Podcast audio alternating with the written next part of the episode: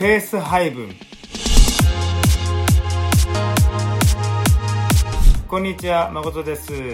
Not my plan but masters、えー神のご計画について思いを巡らしていきましょう。今日はガラテヤ5章25節。私たちは御霊によって生きているのなら御霊によって進もうではありませんか、えー計画を立てるときにペース配分を考えると思うんですよね。このぐらいの時間をかけてこれをやっていこう。このぐらいの時間をかけてこれをやっていこう。このぐらいの時間をかけてこうしていこうって。まあそういうふうなことを考えると思うんですけども。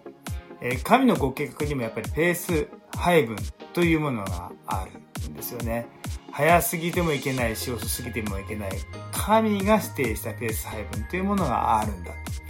でこのペースを決めるのは今回の御言葉にもあるようにあなたのことを一番よく知っているあなたのキャパシティをよく知っているあなたの賜物をよく知っている御霊が導くペースで神のご計画のうちを歩んでいきなさいと言っているようですね。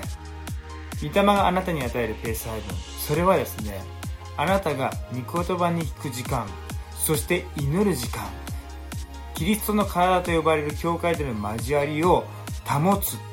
そういった生活のリズムを確保できるペースへと御霊は導くんですよね。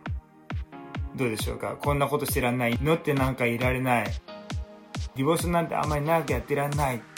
え交わりにそんな時間費やしていられないっていうふうに思っているようなペース配分だと早すぎでも神があなたに与える使命というものを全く無視してというのも逃げになっているのかもしれませんね。